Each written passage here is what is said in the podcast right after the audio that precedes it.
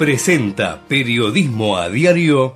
En Galeno te cuidamos hace más de 35 años, con más de 6.000 instituciones médicas, más de 68.000 profesionales, más de 10.000 empleados y más de 100 sucursales. Además, contás con nuestros sanatorios de la Trinidad y nuestros centros médicos propios. Galeno, todo para vos. SS Salud, órgano de control 0800 222 Salud, web sssalud.gov.ar. 28, 34, 58. 73. No importa si tenés 18 o 70 años, vos también podés terminar la secundaria de forma virtual y desde cualquier lugar del país. Con educación hay futuro. Conoce más en buenosaires.gov.ar barra Terminal la Secundaria. Buenos Aires Ciudad.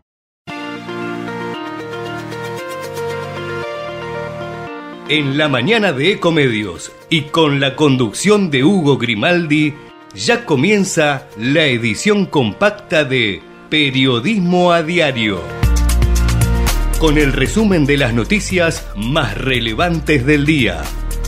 Desde este mismo momento las vamos a analizar, a relacionar, a ponerlas en contexto para explicar qué se dice, qué no se dice, cómo se dice y por qué. Empezaremos a compartir títulos, notas, videos y fotografías a mostrar personajes y recomendar columnas y enfoques. Y seremos implacables a la hora de identificar las noticias falsas. De lunes a viernes por AM 1220, en simultáneo por todas las redes sociales y con desarrollo extra en ecomedios.com. En Periodismo a Diario no le vamos a hacer perder el tiempo. Hola, hola, buen día, buen día para todos. ¿Cómo les va? Bienvenidos aquí a Periodismo Diario, mañana lluviosa o lloviznosa, digamos, en la ciudad de Buenos Aires. Está cubierto el cielo, efectivamente, 14 grados era la temperatura de las 7. Estamos esperando ahora que se produzca este, el cambio a las 8 de la mañana de parte del servicio meteorológico. La tarde la anuncian con lluvias aisladas con probabilidades de hasta el 40%. Bueno, no estaría mal, en todo caso, tener a mano un paraguas. Y después seguirá nublado. La máxima, 18 grados para el día de hoy. Mañana, 11 de mínima, 17 de máxima, lloviznas por la tarde-noche. Para el miércoles, bajan las temperaturas, por lo menos la mínima estará en 8 grados. El jueves en 7, el viernes en 8. Así que tiempo inestable, mucha humedad y en este momento yo veo el, suelo de la calle mojado, así que efectivamente debe haber alguna llovizna.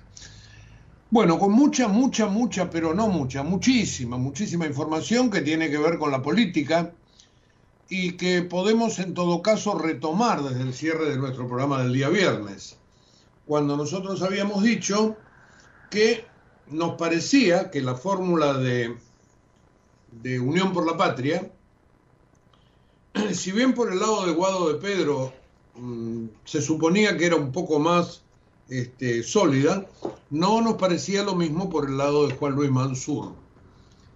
Bueno, teníamos una mínima información que había cierta resistencia dentro del, peronismo con esa fórmula porque se decía que no era bajo ningún punto de vista ganadora.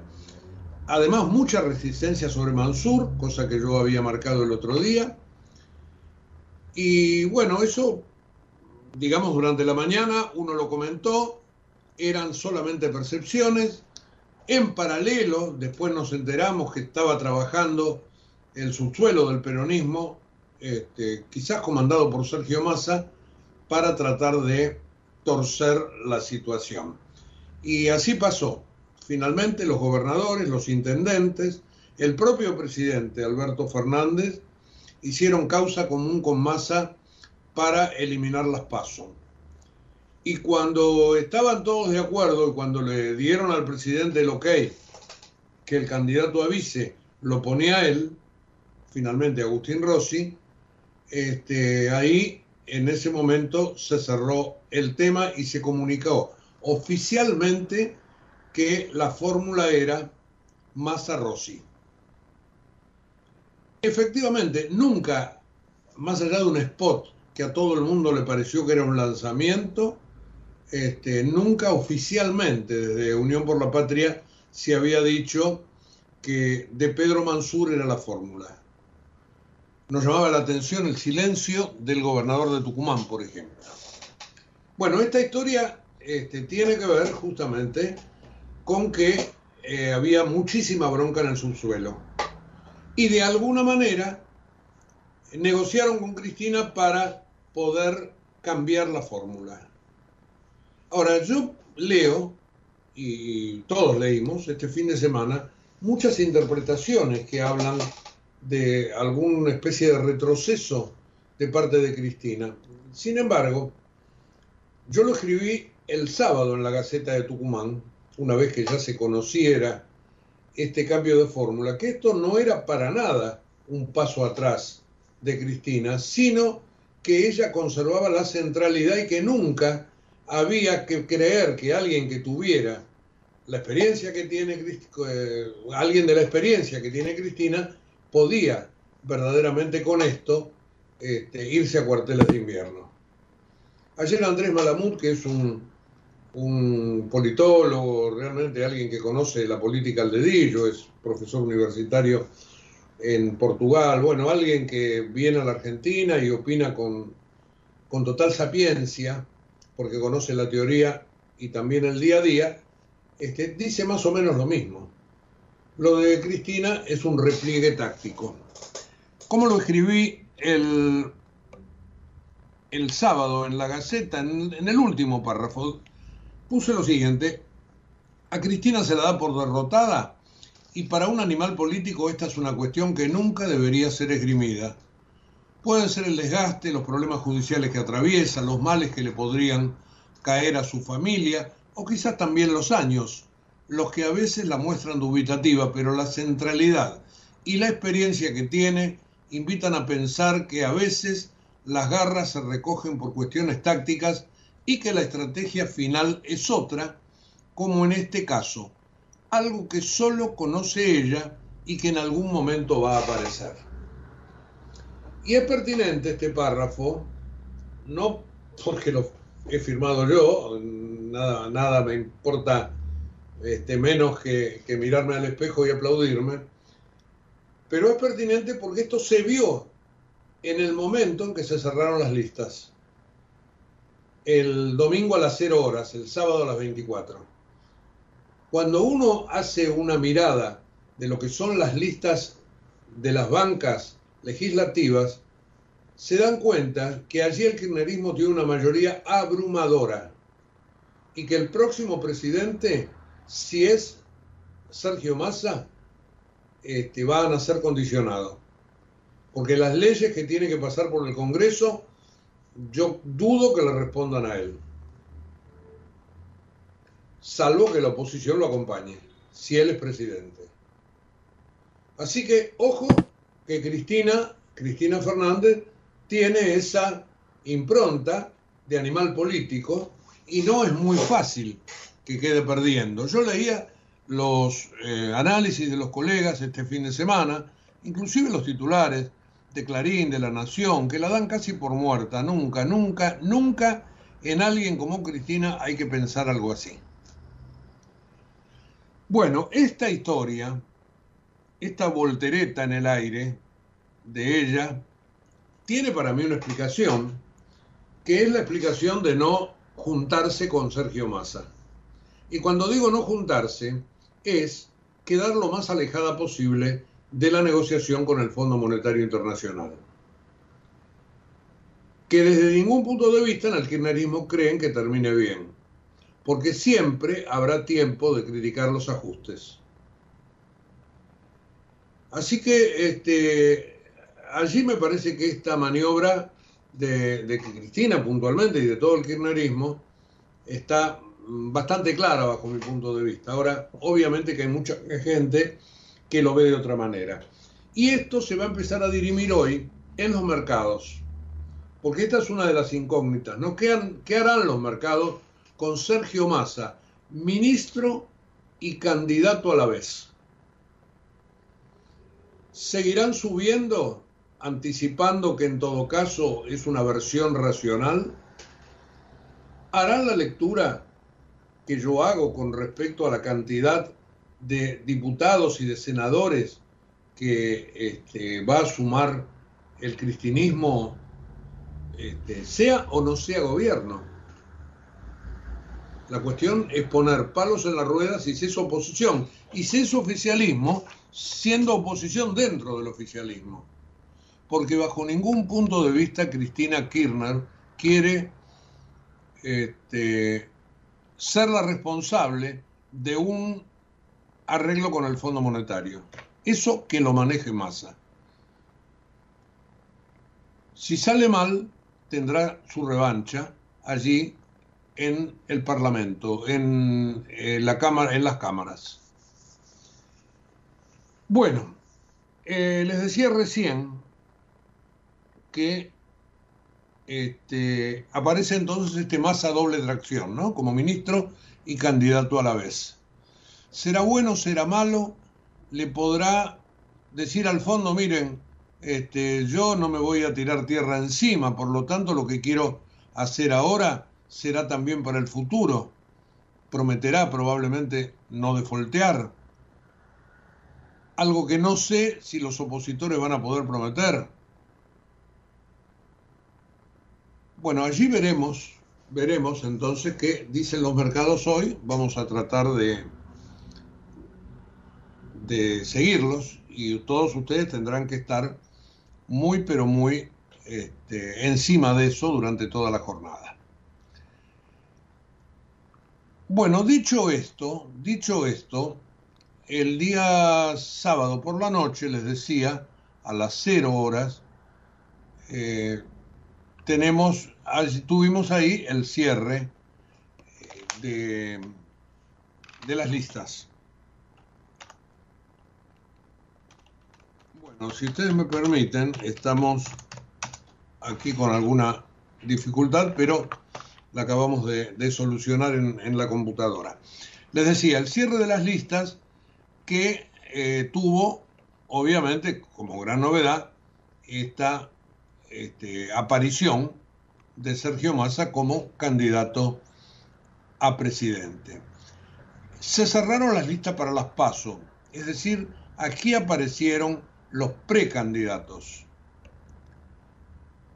Y se da lo que yo les comentaba. Por ejemplo, tenemos dos listas en las PASO del, eh, de Unión por la Patria.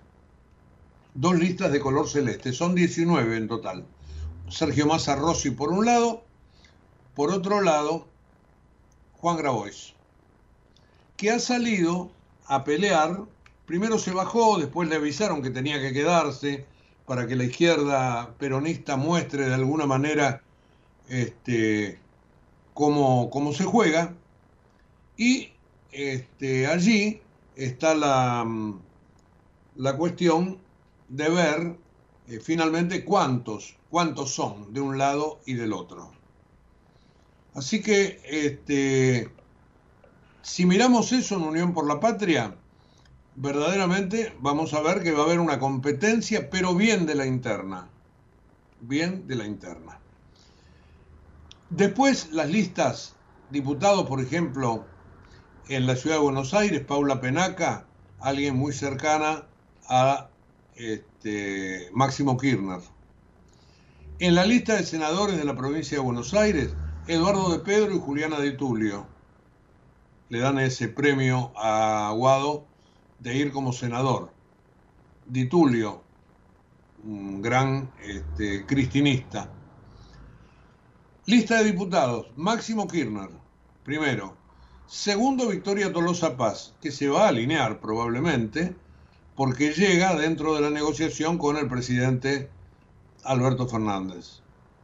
Él dijo, bueno, ustedes este, me, me garantizan que va Rossi como candidato a vice, lo bajo a Scioli, pero lo, ponen a Tolosa Paz y a Santiago Cafiero en la lista de diputados de la provincia de Buenos Aires. Y así aparecen, ¿eh? Tolosa en segundo término, Santiago Cafiero en el quinto. Tercero, Mario Manrique. Cuarto, Cecilia Moró. Luana Volnovich, Rodolfo Tailade, Natalia Zaracho, Carlos Castañeto. Digamos que de 10, 7 mm, son kirchneristas. Y así en todas las listas, en todos lados. Así que ojo para los que dicen, eh, Massa es una garantía para los mercados. Massa será una garantía para los mercados si puede corregir el rumbo y si puede, de alguna manera, este, de alguna manera digo, jugar los dos papeles a la vez. Así que veremos en un rato nada más cómo este, funciona todo esto, pero se me ocurre que tenemos la, la gran duda y que los mercados lo van a expresar de alguna manera. Bueno, ¿cómo, ¿cómo es esto en las listas, las listas para los pasos? Yo les comentaba recién que teníamos eh, en la lista celeste de Unión por la Patria a Sergio Massa y Agustín Rossi por un lado, Juan Grabois, Paula Valmedina por el otro. Entre los amarillos de Junto por el Cambio, Patricia Bullrich, Horacio Rodríguez Larreta, dos listas que van a competir. Así que ahí tenemos cuatro de las más importantes sobre 19. Solo va Javier Milei.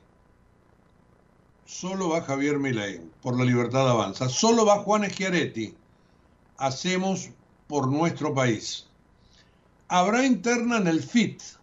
Miriam Bregman, Gabriel Solano, la izquierda, que también anota otros partidos por separado, sin internas. Manuela Castañeira por el Nuevo Más, Marcelo Ramal por Política Obrera. También solos y sin interna por Libres del Sur, Jesús Escobar, Principios y Valores, Guillermo Moreno, Frente Patriota Federal, César Biondini, Frente Liber-Ar, Pablo Gobi, Mempo Giardinelli como titular de la lista Paz, Democracia y Soberanía, y hay dos internas más, el partido Demos, disputarán Julio Bárbaro y Nazareno Echepare. El partido Movimiento de Izquierda Dignidad estarán Santiago Cuneo versus Raúl Castells. Ahora, atención, son 19 listas, esto es más que las 15 que en las últimas elecciones, muchas más que las 10 que hubo en la anterior. Ojo que para después poder competir en la general, necesitas el 1,5% de los votos emitidos. Y las listas menores será bastante difícil que lleguen. Donde hay competencia, está claro que si entre las dos listas superan el 1,5, irá a las elecciones finales el que gane. Eso es así. Donde no hay competencia interna, si superas el 1,5 vas Será el caso de Milei, será el caso de Chiaretti, probablemente. No sé qué va a pasar con el resto. Si hay ánimo, sobre todo porque la gente ha demostrado, y ayer lo mostró también en Córdoba, gran propensión a este, manejarse fuera del canon em, del, canon de presentarse a las elecciones, porque hubo mucha abstención. Creo que está alrededor del 70 o algo así, o algo menos. Este, y también voto en blanco. Bueno, hay, hay, que ver ahora, se está haciendo, se va a empezar a hacer el recuento en la provincia de Córdoba. Bueno, dicho esto, estaba pensando que eh, todavía no dije nada ni de Córdoba ni de Formosa, pero me enganché con la cuestión de las listas, que son verdaderamente muchas, son muchas. 19, 19 fórmulas. Creo que tenía algo más por acá que me gustaría también comentar. 19 presidenciables, les dije, 16 gobernadores de la provincia de Buenos Aires. ¿eh? Ahí estas listas, a ver si las podemos refrescar. También las tenía por acá. Esto de trabajar con la computadora adelante te da un montón de ventajas, pero si no tenés abierta la página, bueno, se te complica. Bueno, tenemos para presidente y vice, ya le dije, pero para gobernador y vice, Axel Kicillof que va solo en la provincia, eh, acoplado a la lista de Sergio Massa desde ya. Eh, juntos por el cambio, por el lado de Patricia Bullrich, Néstor Grindetti, candidato a gobernador. Por el lado de mm, Horacio Rodríguez Larreta, el candidato es Diego Santilli. La Libertad Avanza tendrá una sola lista también allí. Carolina Píparo será la candidata a, gobernadora. En la lista del FIT, dos candidatos a gobernador, acompañando a Miriam Bregman, Rubén Sobrero, el pollo Sobrero, que ha sufrido un cambio de look que ni les cuento. ¿Se acuerdan de aquellos pelos largos, teñidos? Bueno, ahora este, un caballero el hombre en su, aspecto. Y este, Alejandro Godard acompañará a Gabriel Solano. Soledad Yapura será la candidata de Manuela Castañeira, Pablo Bush, candidato de Marcelo Ramal, Valentina Villeca, también candidata de Ramal, van en una interna. Bueno, y así prácticamente todos los demás partidos se llega a 16 candidatos a gobernador, donde también tendrán que superar un piso. Hay algo muy interesante con las pasos que uno viene notando, más allá de la mm, a la abstención que yo les venía comentando hace un ratito. En esta ocasión podría darse, podría darse, porque está todo dado para que suceda, que haya votos tácticos es decir, ¿qué pasaría si la gente de masa en la primaria vota a Patricia Bullrich para que sea la candidata, para que logre ganar la interna de Juntos por el Cambio y después, cuando compitan Bullrich contra Massa, todos esos votantes se dan vuelta y lo van a votar a Massa en la final. Y otro tanto podría ocurrir, digo en esta especulación, con aquellos que votaron a Horacio Rodríguez Larreta en la interna y que no se sienten identificados con Patricia Bullrich. Puse este, esto como ejemplo, pero podrían darse otros ejemplos de voto táctico en las pasos, en las internas. Así que este, sería por primera vez que, que se da esto en una elección finalmente pensada para estas cosas, ¿no? es decir, una compulsa interna donde la gente puede meter la cuchara, porque son abiertas, en cualquier lado. Y hasta ahora no se había dado, y no sabemos si se va a dar. Pero estas son especulaciones lícitas que en todo caso habría que hacer para luego observar esos resultados. Bueno, dicho todo esto, que viene desde el día viernes en que nosotros cerramos el programa hasta ahora, en una secuencia informativa que traté de hacer lo más prolijamente posible, este, allí en toda esta historia han quedado algunos heridos en el camino. El principal, digo, para mí el que más perdió fue Guado de Pedro, porque la verdad que es una figura joven, que tenía algún impulso, el hijo de la generación diezmada, este, yo me imagino que Cristina le habrá, explicado que el proyecto eh, va más allá de, Pedro y en todo caso lo compensan con una candidatura a senador. Pero lo de Daniel Scioli ha sido muy duro. Ayer su hija Lorena publicó en Instagram La traición, como si fuera una película. Es más, pinta la traición sobre una claqueta de esas que usan los directores de cine para, decir acción. Bueno, allí este, la traición es la que todos creen que el presidente le hizo a Scioli. canjeando finalmente el tema de la unidad por bajarlo de las pasos. Y ahí Scioli, que dijo el otro día mismo en un acto, eh, va a estar mi boleta, bueno, no va a estar. No va a estar porque no se pudo notar. Seguirá como embajador en Brasil. Le ofrecieron un puesto en el Parla Sur. Qué indecoroso, por Dios. Qué indecoroso. Bueno, que obviamente no aceptó y este, supongo yo que, volverá se volverá a cuarteles de invierno. Va a estar realmente, me gustaría ser pajarito para estar en, en la reunión que va a tener el presidente con, con Scioli, porque el presidente está viajando a Brasil y él es el embajador y va a tener que estar allá.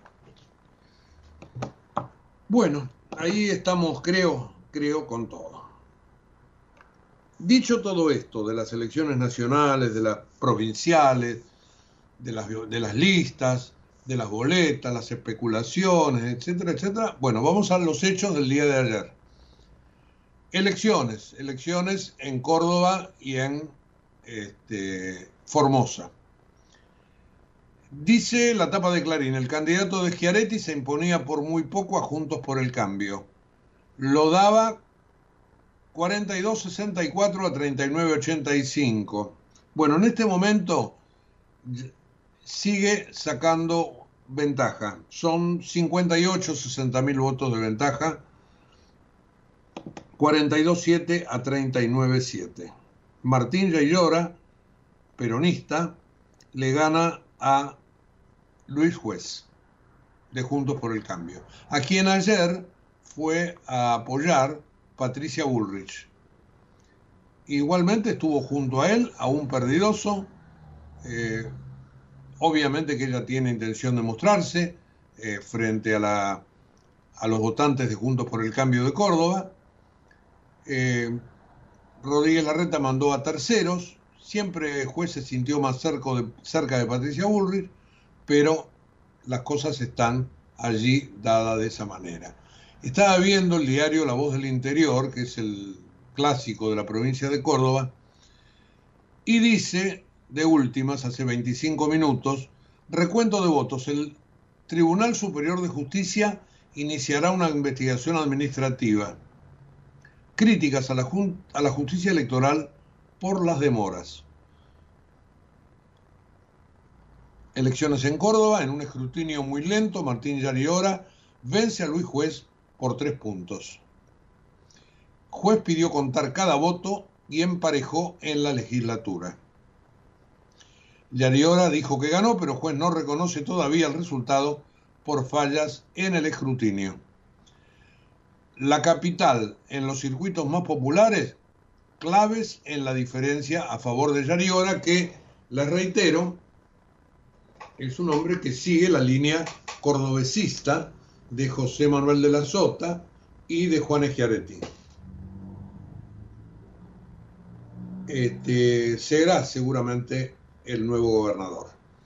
En la provincia de, de Formosa, la cosa estuvo obviamente mucho más clara. Las fotos de las mesas en la provincia de Formosa con la ley de lemas y cientos de boletas este, apiladas de color azul eh, a favor de Gildo Infran, de algún modo indicaban que iba a sacar lo que sacó, 70% de los votos.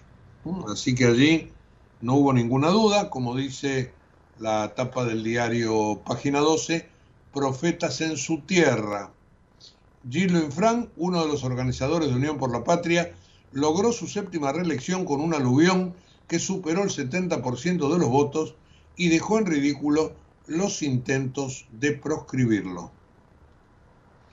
Para página también, que haya ganado el peronismo cordobés por tres puntos de ventaja es un duro golpe a Juntos por el Cambio que, detrás de Luis Juez, soñaba con ganar la provincia.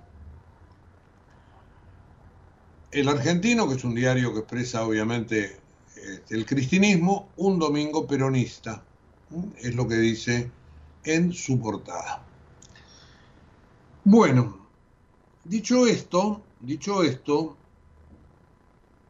y chequeados entonces los últimos números de la elección cordobesa, este, tenemos que marcar algunas cositas más de la política, no muchas, que tiene que ver con cosas que aparecieron en el fin de semana también con respecto a las elecciones. Y una de ellas se ha dado en la provincia de Santa Cruz, donde tras 17 años, Sergio Acevedo, que fue un gobernador en su momento impulsado por Néstor Kirchner, vuelve a disputar la gobernación, en este caso contra Alicia Kirchner.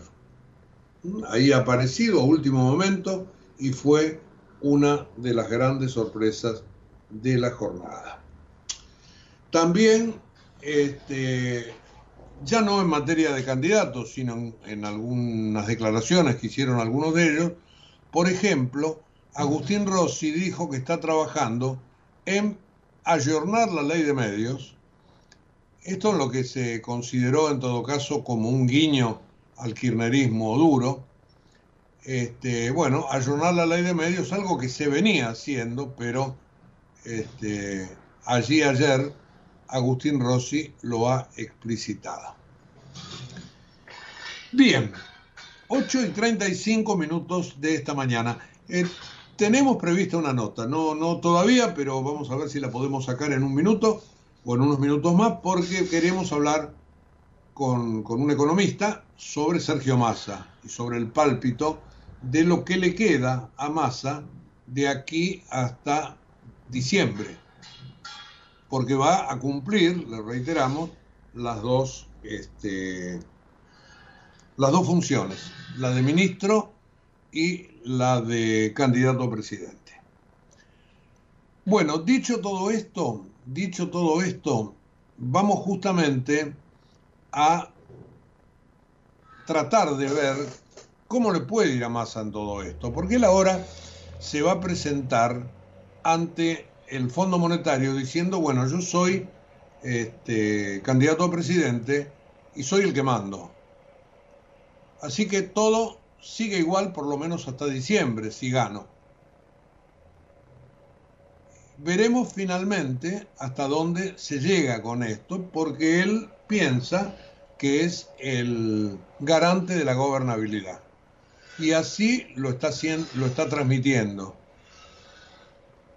Han hablado ya con miembros del Fondo Monetario, seguramente también con este, miembros del gobierno de los Estados Unidos. Allí Estados Unidos deberá convencer fundamentalmente a Brasil y a, perdón, a Alemania y a Japón porque la Argentina seguirá pidiendo que le adelanten fondos porque la cuestión de las reservas están verdaderamente de tono crítico. Así que esta historia es la que hoy por hoy está, este, bueno, ahí en el centro de la escena y es la que van a tomar en cuenta los, este, los operadores del mercado seguramente hoy. Eh, hay una nota muy interesante de en el diario, perdón, en Infobae, una nota que escribe Román Lechman, alguien que habitualmente está muy cerca del ministro de Economía y entonces puede este, agregar algunas cositas. Dice, en este contexto Massa convocó hoy temprano a su gabinete para definir nuevas medidas y al mediodía era un movimiento diplomático financiero con el Club de París para fortalecer su negociación con el Fondo Monetario. Los integrantes del club integran el board del fondo y sus votos son claves. Allí está justamente Japón y Alemania. Y bueno, esto se está terminando de refinanciar, aquella famosa negociación tan mala de Axel Kisilov, y había dos mil millones de dólares que había que refinanciar y ahí se está tratando entonces de manejar esta historia para cerrar con todos los países. Después de que el club diga que sí, hay que cerrar uno por uno. Además de preparar la reunión con los embajadores, dice Lexman en Infobae, Massa utilizó el fin de semana para mantener una larga conversación con Chris Dodd, enviado especial de Joseph Biden para América Latina. Dodd es amigo personal del presidente de los Estados Unidos, tiene excelente relación con Massa y apoya la gestión del ministro ante el Fondo Monetario Internacional. En, Washington asignaban una extrema importancia a la designación de Massa como candidato. Conocen a De Pedro y a Scioli, pero la llegada del ministro este, es algo que no se podía transferir de manera automática a otros candidatos presidenciales. Así, como verán, Massa también tiene su difusión. Yo soy acá el garante. Y esto, supongo yo, es lo que va a esgrimir de ahora en más. Eh, tengo también anotado por acá que no solo el problema de las reservas es lo que le hace ruido al ministro, y mucho, sino también el tema de la eh, inflación. Nunca antes un ministro con 8% de inflación, aunque para este mes es probable que esa inflación se reduzca entre 6 y 6,5, ya se vio lo que ocurrió el mes anterior, bueno, es probable entonces que esto se modifique hacia abajo y que esto lo deje más tranquilo. Pero igualmente, como, como se suele decir, 6% es una bocha igual te hace pelota al bolsillo. Y se me ocurre también que ahora van a tener que empezar a ver, sobre todo porque vienen las elecciones, qué aditivo se le puede dar a la gente para que corra a la inflación por detrás. Así que esos son los problemas que este, tiene allí Sergio Massa como, este, como ministro mientras tiene que hacer campaña. Yo estoy seguro que va a dejar muchas cosas este, en manos de su equipo. ¿Eh? Leonardo Matcur, Gabriel Rubinstein, que son personas que trabajan a full, que conocen la técnica, que ya tienen muy buen diálogo con la gente del fondo, pero las presiones de Cristina probablemente sean menores, por lo menos en tiempos electorales esas historias de que nos tienen que dar crédito más barato o tienen que darnos fondos. Este, ustedes saben que este, la gestión de Alberto Fernández se sobreendeudó con respecto a lo que dejó Macri.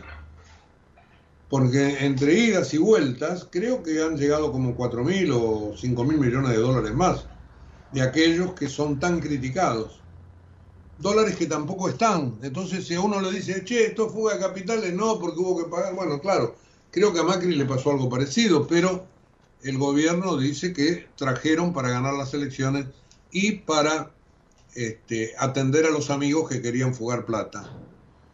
Y ahora estamos más o menos lo mismo, digo, ¿para qué queremos con el fondo? Para ganar las elecciones. Y lo de los amigos, bueno, no entro porque no tengo mayores detalles. Pero allí están dadas las cosas. Así que los, este, los graves problemas de la economía son los que tiene que ponerse al hombro Sergio Massa mientras es candidato y promete mejorar a partir de su presidencia, su eventual presidencia, pero sin ajustar, cosa que ni el fondo ni sus amigos de los Estados Unidos le estarán este, prometiendo. O bien llegar a la presidencia para romper de una vez por todas con el kirchnerismo, que va a tener esas mayorías internas que yo les marcaba dentro de la legislatura, como si fuera una especie de control, control legislativo. Con lo tal, por lo tanto, Massa, si es presidente, y quiere gobernar, va a necesitar apoyarse en la oposición, sin ningún tipo de dudas. Objetivamente hablando, digo, ¿no? Porque esto es un poco la mecánica de lo que le está sucediendo este, y un poco lo que él debe haber negociado para este, lograr que Cristina lo diera de baja a Guado de Pedro y este, le asegurara que no iba a haber unas pasos violentas que se hubieran dado con Daniel Scioli. Con Juan Grabois simplemente parece ser algo testimonial, ¿eh? como para que haya una competencia y para medir cuántos son finalmente los que apoyan a, la línea más hacia la izquierda dentro, del, dentro de la interna de, Unión por la Patria. Así que veremos, veremos para qué lado este, sale todo esto. 8.44 eh, minutos de la mañana. Me parecía que por ahí podríamos todavía tener esa nota, pero bueno, vamos, vamos a esperar un poquitito. Este, quería, antes de irme a otros títulos, que hoy no son muchos, porque los diarios están llenos de, de, este, de cuestiones políticas, más que nada por las elecciones. Vamos a ver, aquí en la computadora estábamos tratando de ver este, cómo, cómo viene la cosa. Eh, bueno, uno, uno, de los titulares que va a aparecer en la página web de la radio cuando hagamos el resumen, el kirchnerismo se dio en las cabezas nacionales, pero se quedó con la mayor parte de las bancas legislativas. Este es un poco el resumen de lo que yo les venía diciendo. Eh, ayer hubo, y ya tiene que ver con la política, pero con el caso Cecilia, este, una marcha en resistencia. Pero aquí tenemos la nota, así que este, vamos a, a irnos para atrás un minutito. Yo les hablaba de Sergio Massa recién les hablaba del doble rol, el doble sombrero, ministro y candidato, algo que no sé si es inédito, pero ante esta circunstancia de la economía argentina realmente este, llama la atención. Enrique Sebach está con nosotros. Enrique, buen día, disculpa un poquitito la demora, ¿eh? No, por favor, buen día, ¿cómo están? Saludos, un gusto saludarte, Hugo. Bueno, eh, mira, yo leí ayer tu nota en el diario, en Infobae, este, que hablaba de los dos veranos. ¿Por qué no le explicas un poco a la gente de qué se trata esto? El, el verano boreal y el verano austral. Sí, en realidad planteaba el dilema de, la gente del fondo, porque hablaba de un invierno, que es el que quiere pasar el, ministro y ahora candidato Massa, y de dos veranos, el de los muchachos del fondo, las muchachas y los muchachos del fondo, que, este, digamos, uno que es más o menos, es un chascarrillo, pero que es real, este, en el, en el hemisferio eh, norte empieza el verano, y vos sabés que, bueno, yo lo sé por experiencia, pero todos lo deben suponer, eh, todos los que están en Washington negociando se quieren ir de vacaciones, así que este, quieren cerrar rápido las cosas y no tenerlas pendientes porque tienen ya preparadas sus vacaciones, este, sea donde sea, además como en general la gente del fondo son de otros países, este, vuelan a sus casas o, o hacen su vida naturalmente. Pero el otro verano, que sé que nos importa a nosotros, es el verano que viene, ¿no? El verano 2024, porque ahí ya va a haber un nuevo gobierno gobierno y el fondo tiene el dilema de que tiene que ayudar a este gobierno a terminar su mandato más o menos razonablemente sin poner en peligro eh, la, ayuda hacia el nuevo gobierno, que es el que más le interesa al fondo, porque eh, lo único que tiene en común este gobierno con el próximo es que el fondo está en el medio y el fondo seguirá siendo el principal acreedor. Vence el acuerdo con el fondo desde el punto de vista de metas y políticas en junio del 2024 y entonces, bueno, hay un interés por parte del, del Fondo Monetario de que su principal deudor este, tenga este, otro acuerdo o por lo menos esté encaminado y eso es más responsabilidad del próximo gobierno que de este. ¿no? Claro. Eh, Enrique, bueno, no, te voy a meter en análisis político, pero es el caso de un ministro de Economía que es candidato a la vez. Es, es un poco inédito esto, por lo menos en la Argentina. Este, no sé, esto es un, un peso, un contrapeso. ¿Cómo te parece que, que le puede jugar a Massa eso? Bueno, es que yo creo, a ver, primero, eh, efectivamente es inédito eh, en, términos de, ah, digamos, hay doble, no sé cómo se dirá, inedita, ineditabilidad, permitime el neologismo, porque no solamente es un candidato, un ministro de Economía puesto en candidato, sino que es un, ministro de Economía con mala gestión puesto en candidato.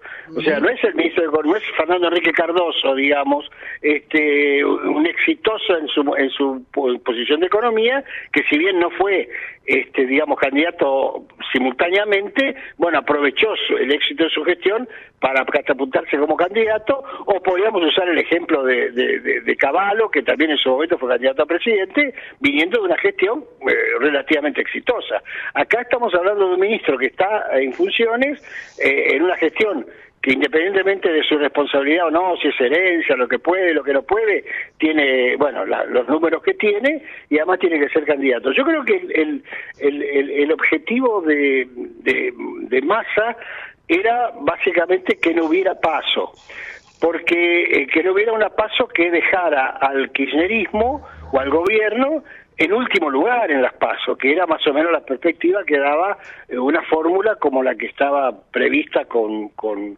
con Guado de Pedro y, Mansur, con todo respeto a las personas, no estoy hablando de las personas, sino a lo que decían las encuestas.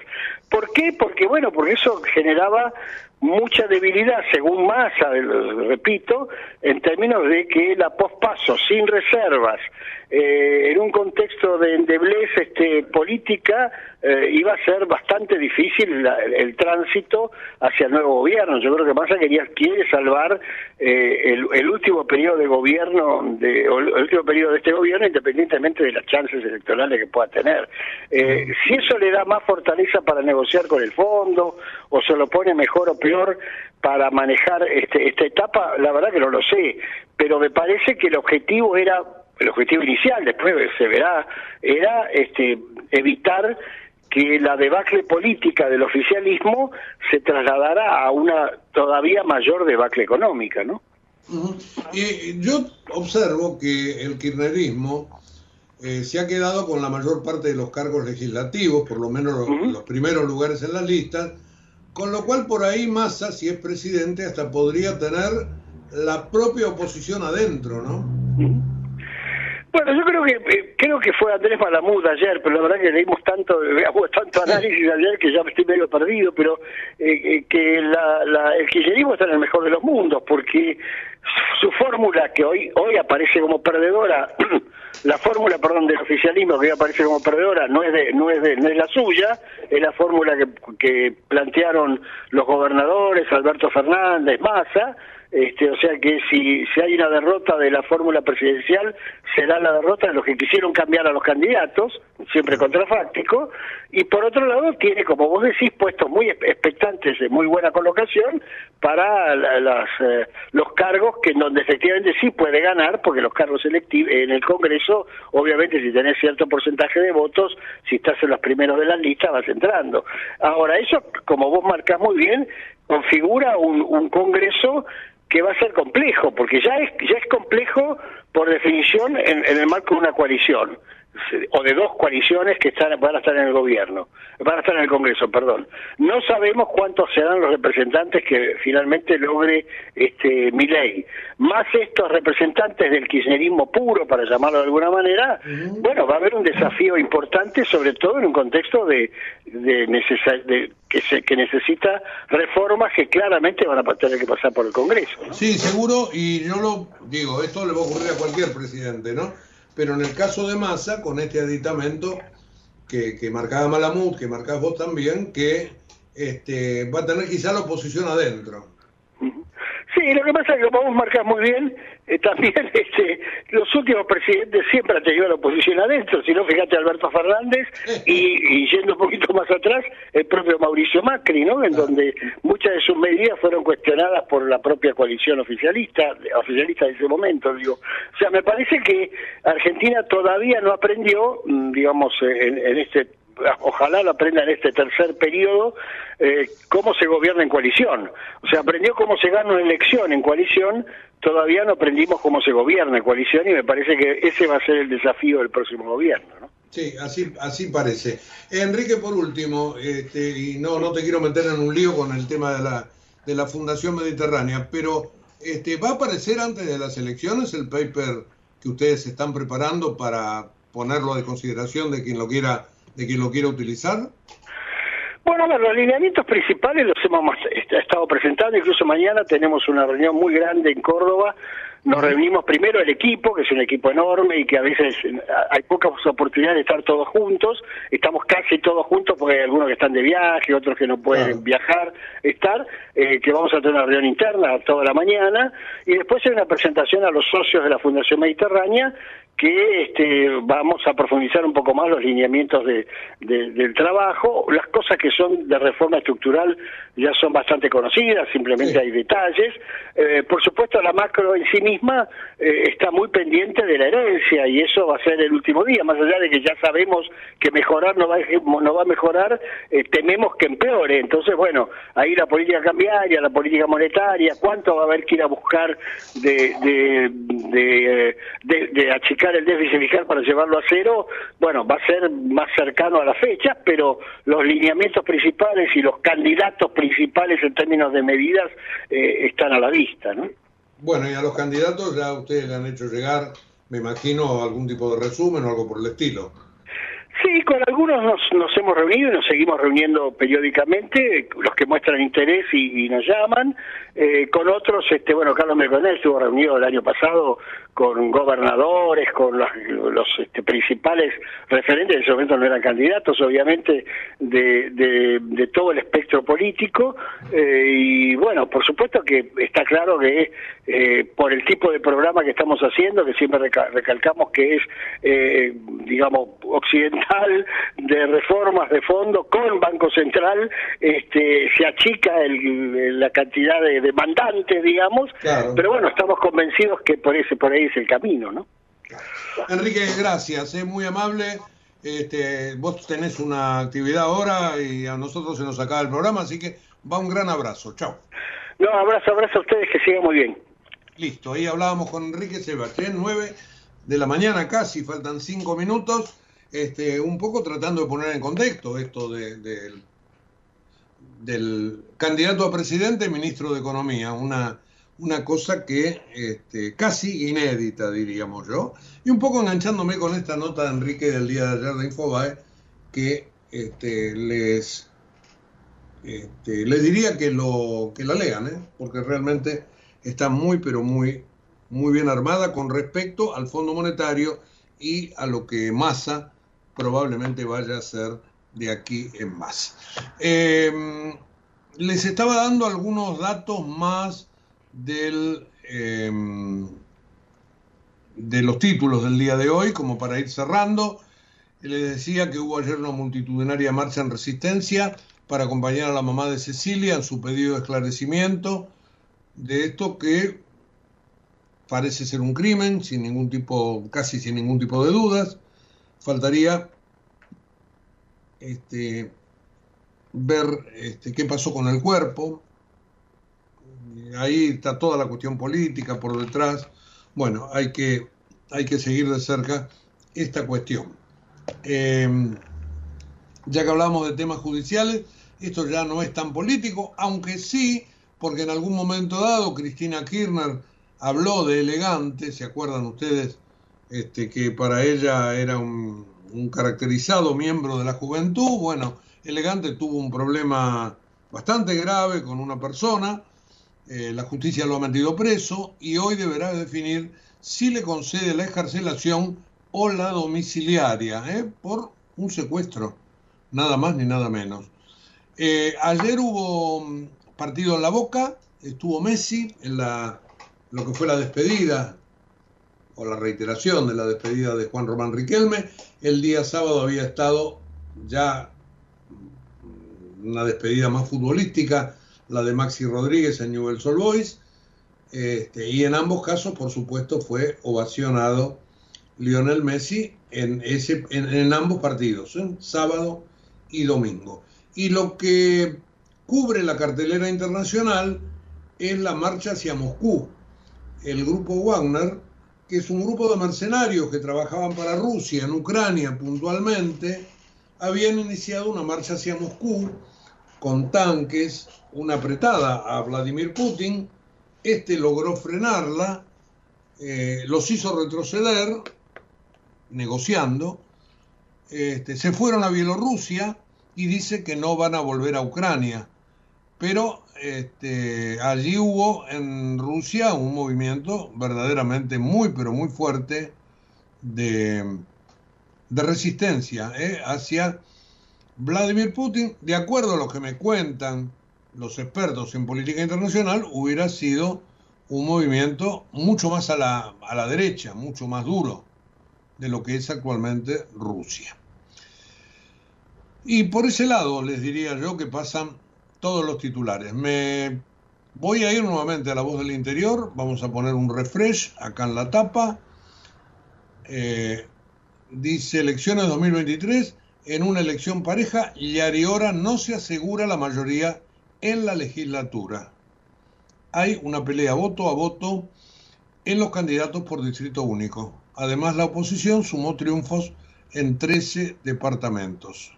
Pero en concreto, hasta que llegue el recuento, por ahora eh, la diferencia a favor del candidato de Juan Egiaretti es, son casi 60.000 votos. Bueno, y nada más por ahora. Nos vamos, 8.59 minutos, eh, un programa muy disperso, porque claro, arrancamos el viernes cuando cerramos el programa y no teníamos idea de lo que podía llegar a suceder. Eh, apenas dijimos que nos daba la impresión que no era definitivo, y más que nada mirando el caso Mansur. Pero después vino el cambio de la fórmula, la llegada de masa, las especulaciones, etcétera, etcétera. Y ahora habrá que esperar al mediodía a ver cómo reaccionan los mercados. Nada más, muchas gracias. Mañana volveremos por aquí, por Ecomedios, en un ratito nada más, en www.ecomedios.com, todo el resumen del programa. Chau y gracias. En Galeno te cuidamos hace más de 35 años, con más de 6.000 instituciones médicas, más de 68.000 profesionales, más de 10.000 empleados y más de 100 sucursales. Además, contás con nuestros sanatorios de la Trinidad y nuestros centros médicos propios. Galeno, todo para vos. SS Salud, órgano de control 0800 222 Salud, web sssalud.gov.ar. 28. 34. 58. 73. No importa si tenés 18 o 70 años, vos también podés terminar la secundaria de forma virtual y desde cualquier lugar del país. Con educación hay futuro. Conoce más en buenosaires.gov.ar barra Terminal la Secundaria. Buenos Aires Ciudad. Desde Buenos Aires, transmite LRI 224, AM 1220, Ecomedios